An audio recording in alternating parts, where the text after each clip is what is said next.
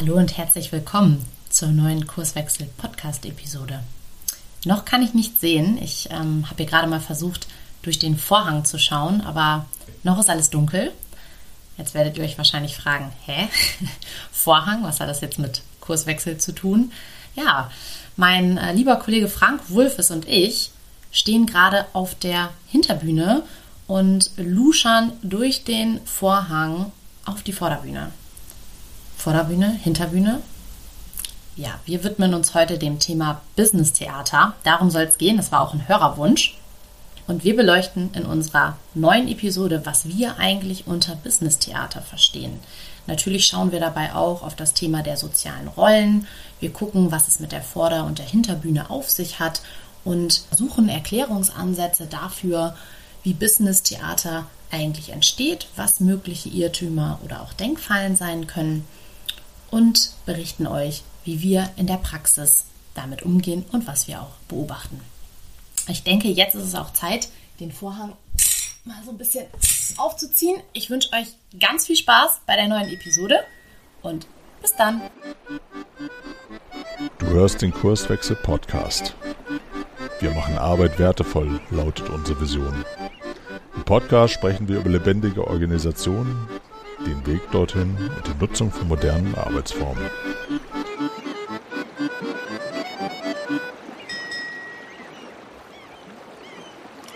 Ja, herzlich willkommen und Vorhang auf zum Business Theater. Mein lieber Kollege Frank Wulfes und ich haben uns heute im Kurswechsel-Podcast mit einem ganz besonderen Thema zusammengehockt. Ich freue mich total, dass wir darüber schnacken. Moin, Frank. Tada! Die Vorführung kann beginnen.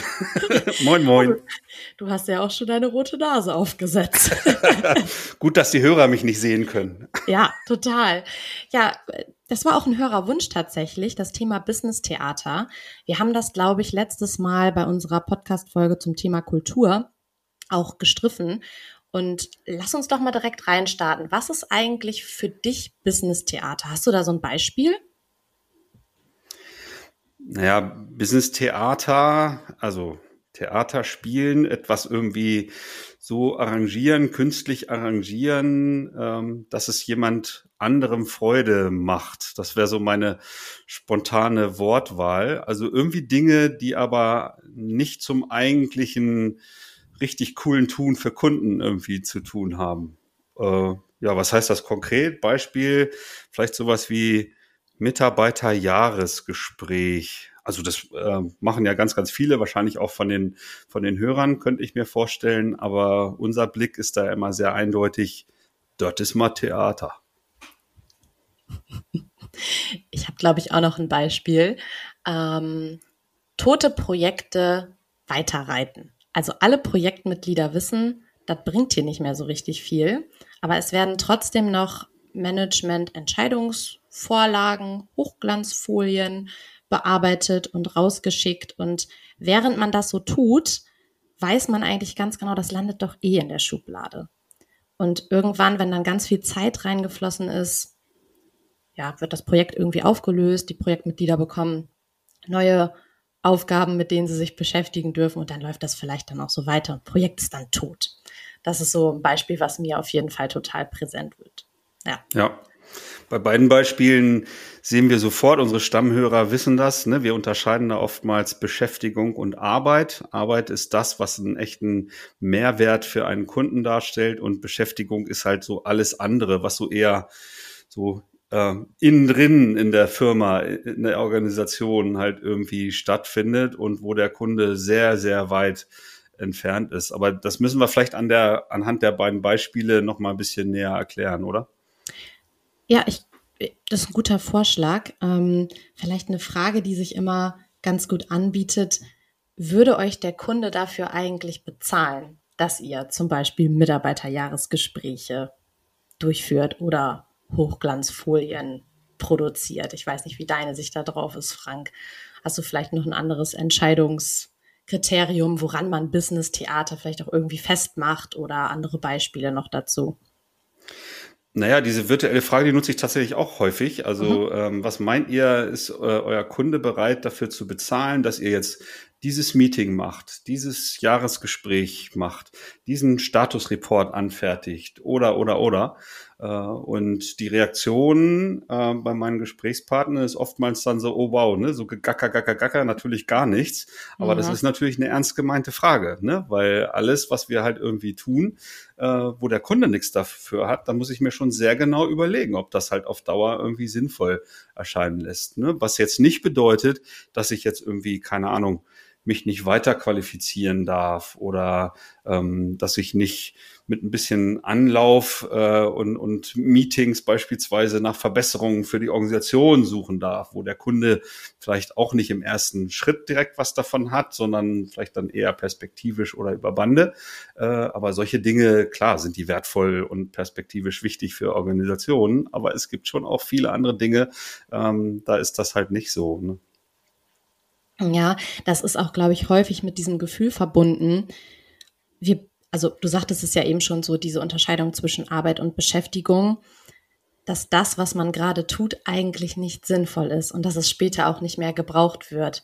Also Business Theater kann zum Beispiel auch in Meeting-Marathons auftreten. Ne? So dieses, wir haben, wir arbeiten im Projekt, nehmen wir nochmal das Beispiel, es läuft gerade nicht so gut und dann, weil es ein wichtiger Kunde ist, kommt jemand vom Management reingesprungen, holt alle zusammen in ein wahnsinnig wichtiges Abstimmungsmeeting, zweieinhalb Taskforce. Stunden. Ja, Taskforce, Eskalation. Äh, der Eskalationsmanager aus dem Vorstand springt rein und sagt, so äh, geht es nicht, wir machen das wie folgt und es kommt auch im Meeting kein Widerspruch, weil alle wissen, wir müssen das jetzt irgendwie so tun. Und dann ist dieses kräftezehrende Meeting nach zweieinhalb Stunden zu Ende. Und dann treffen sich nachher zwei an der Kaffeemaschine und sagen, so hör mal, wie lösen wir es jetzt wirklich? Also wir, um den Begriff des Theaters nochmal aufzugreifen, wir sprechen da auch häufig von Vorderbühne und Hinterbühne. Ne? Also etwas, das hat auch, du sagtest es vorhin auch schon mit Erwartungen zu tun. Und ich glaube, wenn wir das einmal aufdröseln, dann wird vielleicht auch klar, warum dieses Business Theater überhaupt entsteht, weil es ist ja was durchaus Funktionales. Genau. Ja, fangen wir mal an. Irgendwie, was ist denn die Vorderbühne einer Organisation? Also so diese, diese Schauseite. Was passiert da denn so aus deiner Sicht?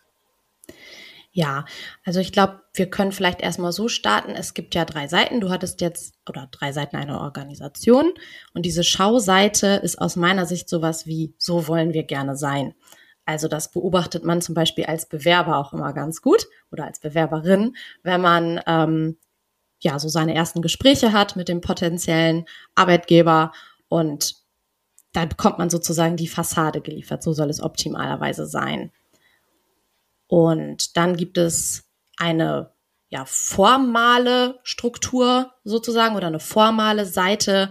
Das ist das offizielle Regelwerk aus meiner Sicht. Also Prozesse, Praktiken, die da auch irgendwie dranhängen, ähm, ja. So macht man das hier. Ne? So das macht man das hier, genau. Und wenn du es nicht mhm. machst, dann gibt's halt Konsequenzen so, ne? Also die Spielregeln, mhm.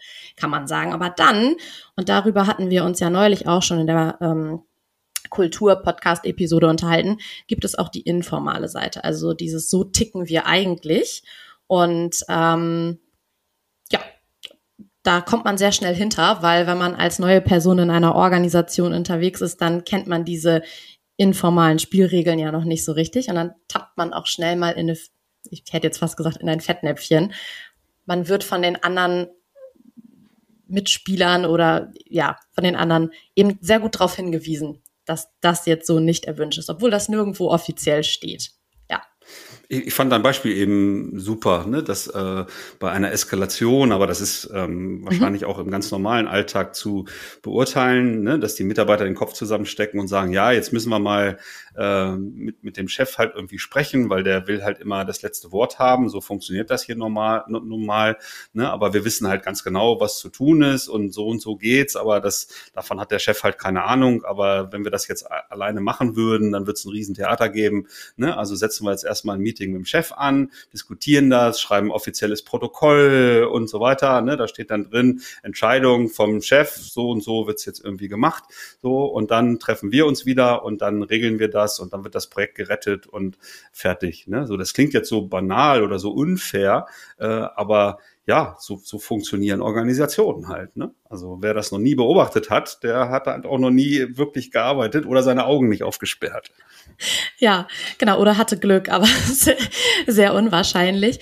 Also genau, du hattest das jetzt eben auch schon beschrieben und daran hängen ja auch unterschiedliche Erwartungen. Also die Vorderbühne stellt ganz andere Erwartungen, ähm, ja, an diejenigen als die Hinterbühne. Und ich, ich vermute, da steckt so dieses Business-Theater-Potenzial drin, wenn Vorderbühne und Hinterbühne voneinander sind ja immer irgendwie voneinander getrennt, aber wenn da ein großer Gap drin ist, dann provoziert das natürlich, dass man sich anders verhalten muss. Also ich mache vielleicht mal ein Beispiel.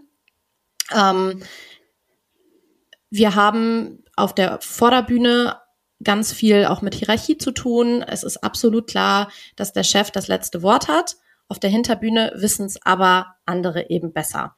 So, um jetzt die Erwartungen des Chefs oder der Chefin nicht zu enttäuschen, also um diese Hierarchie da zu bespielen, wissen alle ganz genau, okay, wir müssen uns hier an diese Spielregeln halten, wir müssen die Hierarchie bespielen, dann nicken wir das so ab. Obwohl auf der Hinterbühne vollkommen klar ist, komm, wir lösen das an der Kaffeemaschine. Das Problem. Mhm. Und da, ja. Ähm, vielleicht noch mal zu diesen Begriffen, also Business Theater, Bühne und so weiter. Also was bei mir dann da im Kopf passiert, ist natürlich, dann bin ich auch schnell bei der einer Rolle, die ich spiele. Ne? Genau. Und äh, wenn ich jetzt, ähm, sag ich mal, auf mein Privatleben gucken, gucke, ne, dann bin ich ja auch in den unterschiedlichsten Rollen unterwegs. Ich bin äh, leidenschaftlicher Tischtennisspieler oder ich bin Ehemann und so weiter. Das sind ja alles mhm. Rollen. Ne? Also in Fachsprache eine soziale Rolle und an diese Rollen gibt es natürlich Erwartungen die da irgendwie geknüpft sind. Ne? Und wenn ich ähm, ja äh, gegen diese Erwartungen verstoße oder sie ignoriere, dann hat das unter Umständen natürlich Konsequenzen. Ne? Also wenn ich aus meiner Rolle als Ehemann ähm, sozusagen aus der Rolle tanze, dann wird das meiner Frau vielleicht nicht gefallen und unter Umständen hätte das dann negative Konsequenzen für mich. Ne? Gott sei Dank genau. ist es ja so nicht. So und wenn wir dann mal auf Organisationen gucken, dann gibt es da natürlich genauso diese Rollen. Und wenn ich jetzt irgendwie Projektleiter ähm, Abteilungsleiter, äh, Mitarbeiter, was auch immer für eine Rolle habe, dann sind halt genau an diese Rollen halt auch Erwartungen geknüpft. Ne? Und da gilt dann dasselbe. Ne? Wenn ich diese, diese Erwartungen nicht erfülle, dann verliere ich vielleicht meinen Job oder ich äh, bekomme eine Abmahnung oder sonst irgendwas oder einfach nur Mecker. Äh, und somit muss ich halt diese Rolle dann manchmal halt auch spielen, weil äh, es ist nun mal so. Und wenn wir das Beispiel wieder aufgreifen, dann muss ich äh, das Meeting mit dem Chef halt irgendwie organisieren. Ich muss ihm das letzte Wort lassen. So, das passiert halt alles auf der Vorderbühne. Somit spiele ich dann mhm. eine Rolle in diesem Business-Theater. So, und wenn dann auf der Hinterbühne, wenn der Vorhang gefallen ist, meine Kollegen und ich dann zusammenkommen und sagen, so, wir wissen ja, wie es funktioniert. Ne? Wir organisieren das jetzt, dass das halt klappt, dass der Kunde zufrieden ist. Ne, der kurze Dienstweg die, äh, an der Kaffeeküche und so weiter wird genutzt, also ein informeller Rahmen, mhm. äh, um es halt zu richten. Ne? Ich glaube, das äh, spiegelt nochmal so dieses Rollentheater ein Stück weit wieder. Absolut. Und das ist halt auch manchmal der Grund, warum sich ähm, ja, Personen dann in skurrilen Situationen wiederfinden. Ähm, also wenn zum Beispiel die Führungskraft das ganze Jahr über mit ähm, einer Person in einem selbstorganisierten Team unterwegs ist und dann steht aber das formale Mitarbeiterjahresgespräch an, dann werden beide irgendwie feststellen, das ist eigentlich komisch, weil wir sind ja die ganze Zeit auf Augenhöhe unterwegs in unserem Team. Wir lösen das zusammen. Da merkt man das sozusagen gar nicht, dass äh, es sich hier um ja, Führungskraft und Mitarbeiterin oder so handelt. Und in diesem anderen Rahmen, Mitarbeiterjahresgespräch, wird das auf einmal salient. Und beide fühlen sich dann vielleicht so ein bisschen komisch. Ne? Also das sind häufig dann so Situationen, wo man feststellt, ja gut, ähm, das fühlt sich seltsam an, macht man aber, weil wenn man das Mitarbeiterjahresgespräch nicht macht, dann verstößt man gegen einen formalen Akt in der Organisation. Das findet dann gegebenenfalls HR nicht so cool. So. Ne? Das ist halt eine, eine Prozessanweisung oder eine genau. Regel in der, in der Organisation. Ne? Und natürlich kann das Konsequenzen haben, wenn ich mich da irgendwie verweigere. Deswegen bediene ich dann in der Regel diese, diese Vorgabe, auch wenn ich halt feststelle, genau wie du sagst, irgendwie ist das Unsinn. Wir, ne, wir, wir sehen uns im Daily, äh, ne, wir reflektieren gemeinsam den, den Fortschritt unserer Arbeit in einer Retrospektive.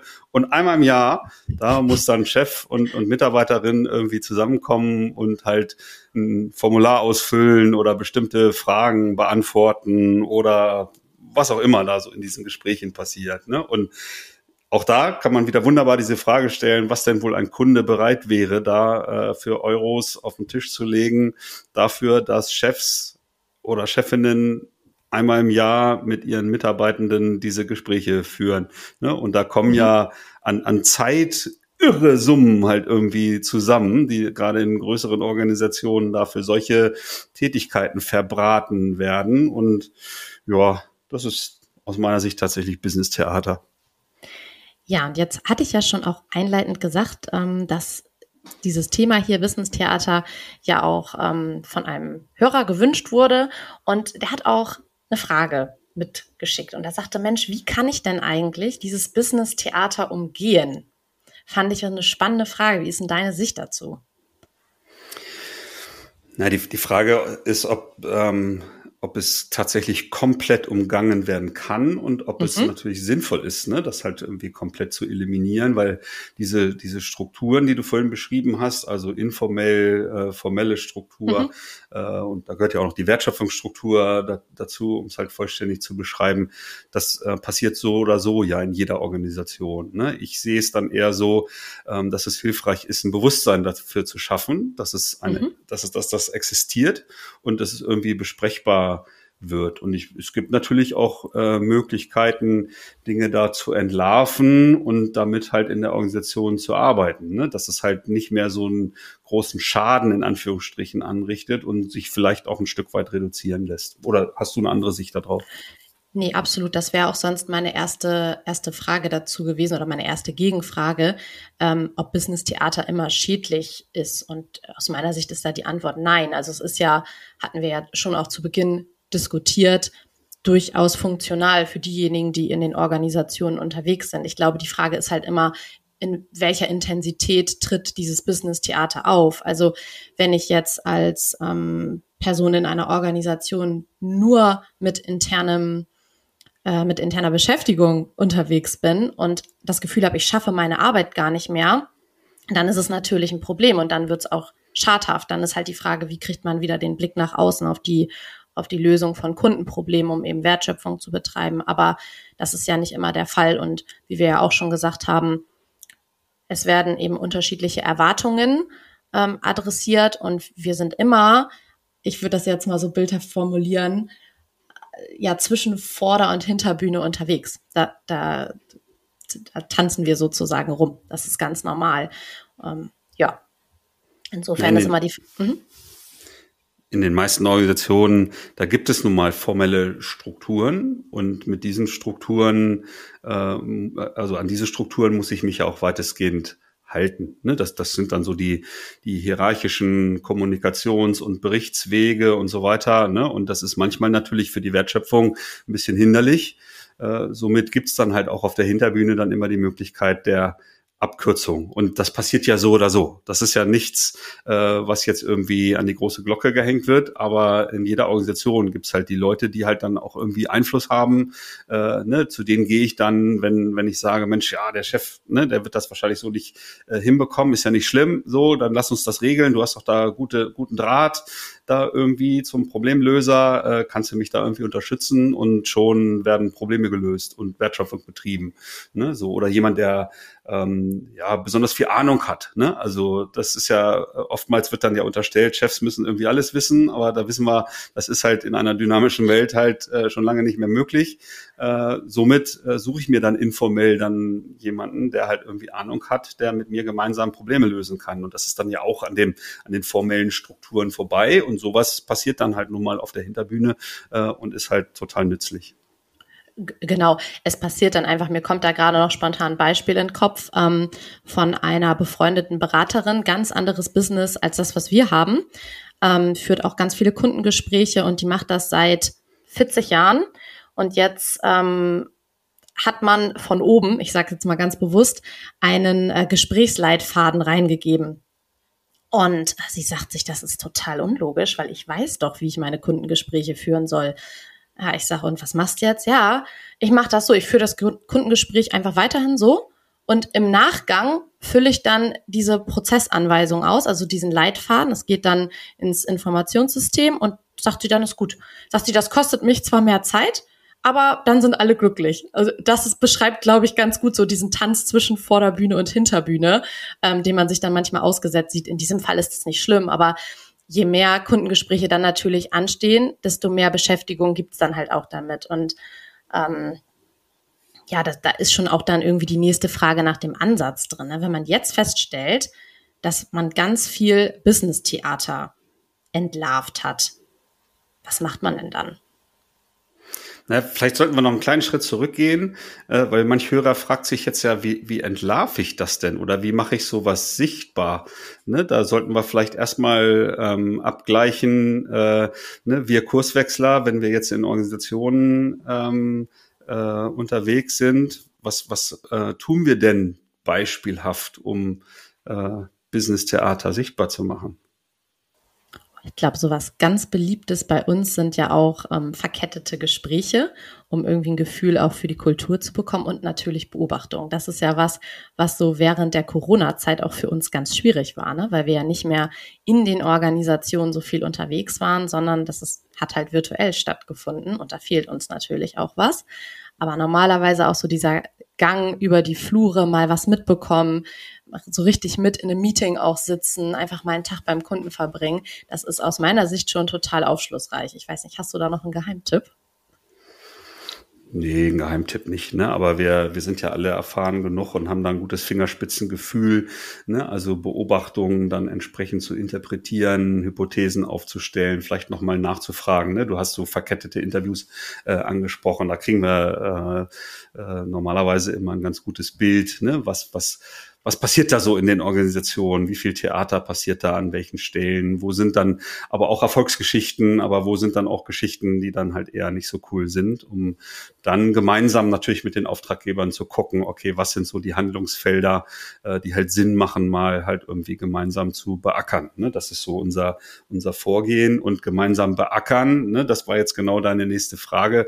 Was, was tun wir denn dann, ne? wenn wir irgendwie entlarvt haben? Mensch, da gibt's irgendwie Dinge, die ja eher ne, Vorsicht, nächster Fachbegriff, halt eher so eine Innenreferenz darstellen, also keine Kundenprobleme lösen im Außen der Organisation, sondern irgendwie nur Beschäftigung in der Organisation darstellen, also so mit Business-Theater sind. Ähm, was, was machen wir denn dann? Ne? Und ähm, ein Beispiel äh, wäre ja sowas wie ne, der Praktikenputz ne, so als methodischer Ansatz zu überprüfen, okay, so bestimmte Praktiken, die wir da entlarvt haben, in Anführungsstrichen, ähm, sind die jetzt eher nützlich für bestimmte Dinge, die uns wichtig sind in der Organisation, also in der Zusammenarbeit, in der Ausrichtung, ähm, was auch immer da benannt wird, äh, oder sind die eher hinderlich? Ne? Und wie stark stören die denn wirklich oder wie viel Schaden richten die an? Und wenn dann äh, die, die Kollegen in der und Kolleginnen in der Organisation feststellen, ja, das nervt halt gewaltig und stiftet so überhaupt gar keinen Nutzen,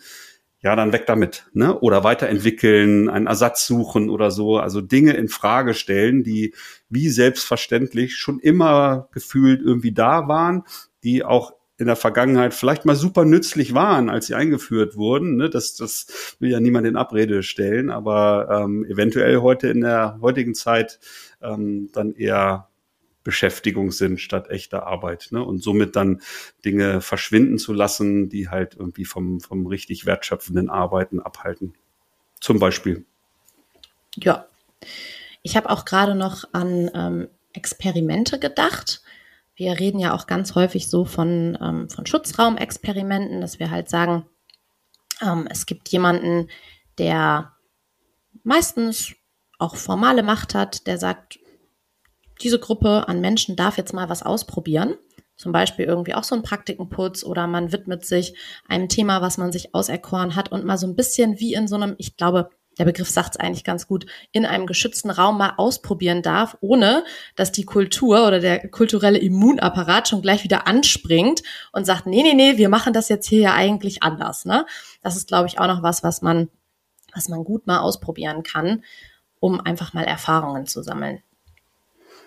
Definitiv. Ne? Also einfach mal bestimmte Praktiken, die so als Business-Theater entlarvt wurden, äh, temporär im Rahmen eines Experiments halt irgendwie auszusetzen. Also beispielsweise wir in einem äh, bestimmten Businessbereich einer Organisation verzichten jetzt mal über zwei Monate auf unsere Statusreports, die wir wöchentlich unserem Chef schreiben mussten und beobachten dann gemeinsam mit dem Chef, hat sich jetzt irgendwie die Zusammenarbeit verschlechtert oder konnten wir dadurch Zeit gewinnen, halt wirklich wertschöpfende Tätigkeiten zu führen und haben einen anderen Kommunikationsweg zum Beispiel parallel mit ausprobiert, um damit der Chef halt irgendwie zum Beispiel der einfach in Arbeitsmeeting mal ein Ohr reinstellt, sich die Zeit nimmt äh, und zuhört, wenn sowieso über das, was läuft, gesprochen wird. Also in Scrum wäre es zum Beispiel dann im Review, ne, so äh, und äh, somit Zeit eingespart werden kann für diese Statusreports und das dann mal eine Zeit lang auszuprobieren, dann gemeinsam zu reflektieren und dann es vielleicht endgültig in die Tonne zu tun.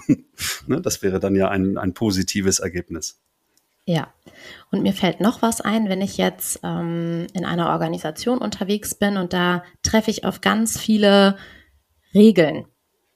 Und ich stelle aber fest, das bringt mir irgendwie nicht so viel, weil ständig rauschen irgendwie Überraschungen rein. Das haben wir jetzt hier auch mehrfach, äh, so die geneigte Hörerin wird sich daran erinnern, äh, mehrfach diskutiert, dass Regeln ja irgendwie nicht so gut dafür geeignet sind, ähm, mit Überraschungen umzugehen das provoziert natürlich, dass ich ganz viel Business-Theater spielen muss, ne? weil wenn ich formal nicht weiterkomme, weil diese Regeln es gar nicht zulassen, dass ich ähm, adäquat auf die Situation reagieren kann, muss ich ja quasi die Hinterbühne nutzen. Also insofern wäre da die, die Möglichkeit zu sagen, okay, wir probieren mal aus, unsere Prozesse irgendwie zu reduzieren. Das kann man natürlich auch irgendwie mit einem Praktikenputz kombinieren, aber dass man so ein bisschen versucht, ich nenne das jetzt mal abzurüsten und zu schauen, was macht das eigentlich? Neue Arbeitsweisen auszuprobieren, weil es ist ja nicht, dass die Menschen irgendwie sagen, wir, ja, machen das jetzt hier mit Absicht so, so kompliziert. Es fehlt einfach manchmal die eine oder andere Idee und ich glaube, da ist es dann einfach gut, wenn man mal kleinschrittig unterschiedliche Dinge ausprobiert.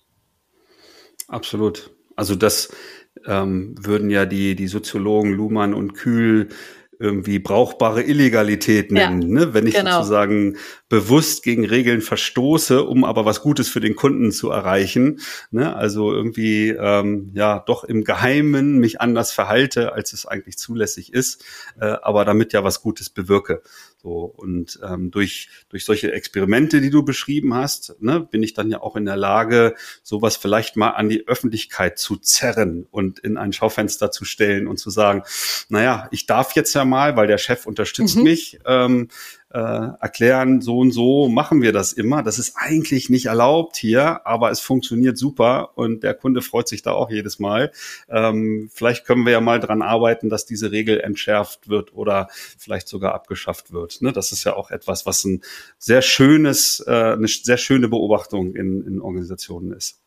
Ja, da sagst du gerade noch was Gutes, immer wenn das Wort eigentlich kommt, ne? Auch bei Prozessbeschreibungen oder so. Ähm, wenn dann kommt, ja, im Prozess steht das so, aber eigentlich machen wir das so, dann kriege ich auch immer ganz große Ohren, weil das ist äh, quasi die Tür zur Hinterbühne, da wird's dann total spannend.